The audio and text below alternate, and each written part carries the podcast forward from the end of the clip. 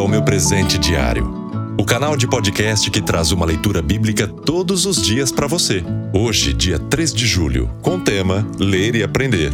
Leitura bíblica Romanos, capítulo 15, versículos 4 e 5. Toda a escritura é inspirada por Deus e útil para o ensino, para a repreensão, para a correção e para a instrução na justiça a Bíblia é o livro mais vendido do mundo, disponível em milhares de idiomas e dialetos, inclusive em ótimas traduções em nossa língua. Ela contém dados históricos e não poucas obras poéticas de grande beleza, que atraem eruditos que sobre ela se debruçam, às vezes com interesse meramente acadêmico. Mas Jesus é o grande assunto das Escrituras. O Velho Testamento aponta o tempo todo para ele. O Novo focaliza sua vida, ministério, expansão de sua igreja, cartas para doutrinar seus seguidores. E o lindo Apocalipse nos revela em Jesus vivo, que se importa com os seus e que em breve voltará.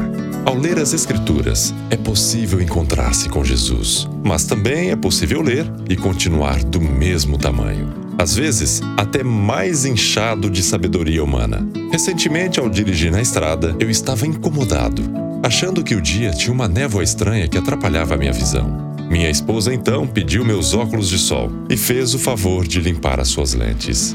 A névoa desapareceu.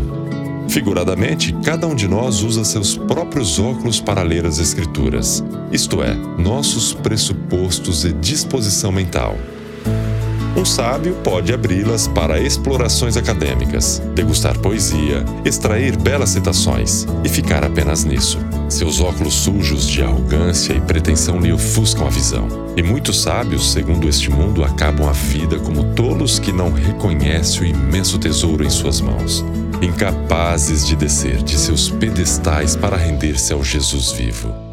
Entretanto, se meus óculos forem de alguém quebrantado que se sabe insuficiente, desejoso de encontrar-se com Jesus, beber de sua fonte e, como seu aprendiz, caminhar passo a passo para tornar-se seu imitador, o Espírito Santo fará com que a palavra não volte vazia e produza seus frutos.